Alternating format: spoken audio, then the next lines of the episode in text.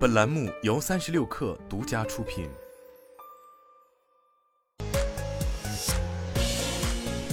网罗新商业领域全天最热消息，欢迎收听快讯不联播，我是金盛。据报道，二零二三年第三季度将要结束，第四季度是台积电与供应商议价的高峰期。有相关供应商指出，二零二四年整体半导体市场景气仍未完全明朗的情况下，台积电将延续二零二二年的情况，也就是对供应商采取微幅或是停止砍价的方式。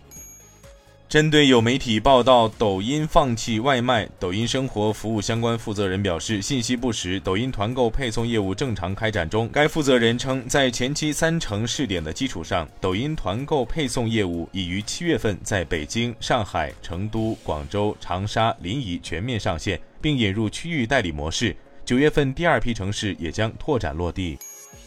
瑞幸咖啡今天正式宣布与贵州茅台达成战略合作，成为首个与贵州茅台达成战略合作的中国连锁餐饮品牌。在瑞幸咖啡成贵州茅台战略合作启动仪式上，双方联合推出了酱香拿铁，每一杯都含有五十三度贵州茅台酒。该产品已于当日在瑞幸咖啡全国门店上线。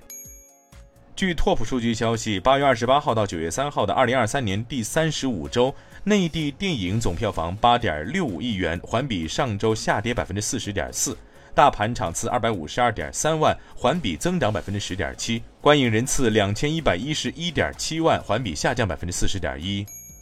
乘联会发布八月主力厂商新能源批发销量预估数据，八月比亚迪批发销量二十七万四千零八十六辆。特斯拉中国批发销量八万四千一百五十九辆。市场消息：小鹏汽车将于明年开始在德国销售汽车。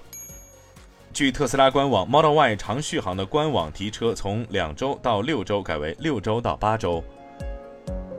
以上就是今天的全部内容，咱们明天见。